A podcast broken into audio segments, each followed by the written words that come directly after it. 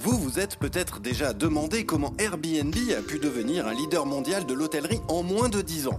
Eh bien la réponse, c'est grâce à une stratégie tout à fait particulière que va vous décrypter Julien Pillot de l'INSEC dans ce premier épisode de la preuve par 3 qui s'intéresse aux stratégies de conquête des géants du numérique.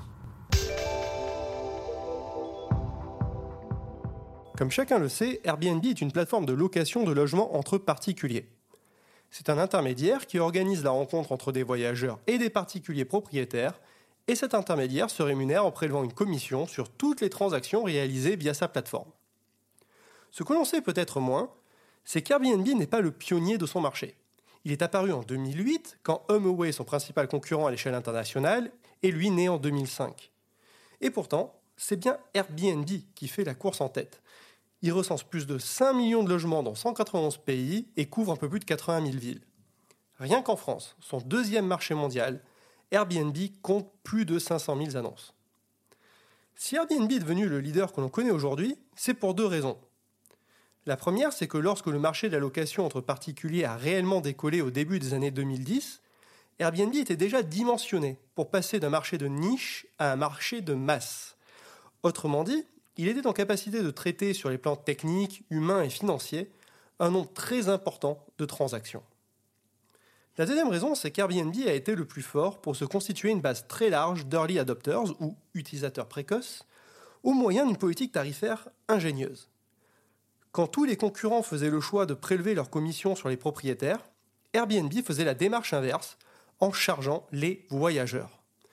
Résultat, Airbnb est très vite apparu aux yeux des propriétaires, c'est-à-dire des offreurs, eh bien, la plateforme la plus intéressante. Ce positionnement a permis d'alimenter un cercle vertueux.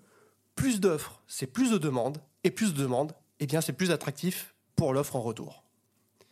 Et lorsqu'un tel cercle vertueux se met en place, ce que l'on appelle les effets de réseau croisés en sciences économiques, il est très difficile, pour ne pas dire impossible, pour un challenger de se montrer aussi compétitif.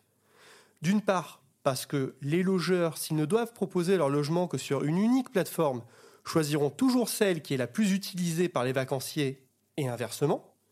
Et d'autre part, parce qu'être un leader en volume permet d'étaler les coûts fixes qui découlent de l'exploitation d'un tel service sur un nombre très important de transactions. Ce qui permet à l'entreprise disposant de ces fameux effets de réseau d'être toujours, toute chose égale par ailleurs, la mieux positionnée sur le plan tarifaire. La boucle est alors bouclé.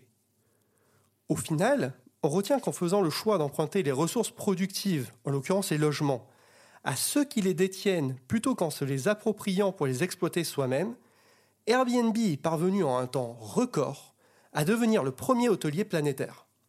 Et que sauf à ce qu'émerge un acteur disposant d'un ascendant technologique et ou financier, ou à ce que la réglementation s'en mêle, rien ne saurait plus entraver l'avantage concurrentiel d'Airbnb sur le marché de la location de logements saisonniers.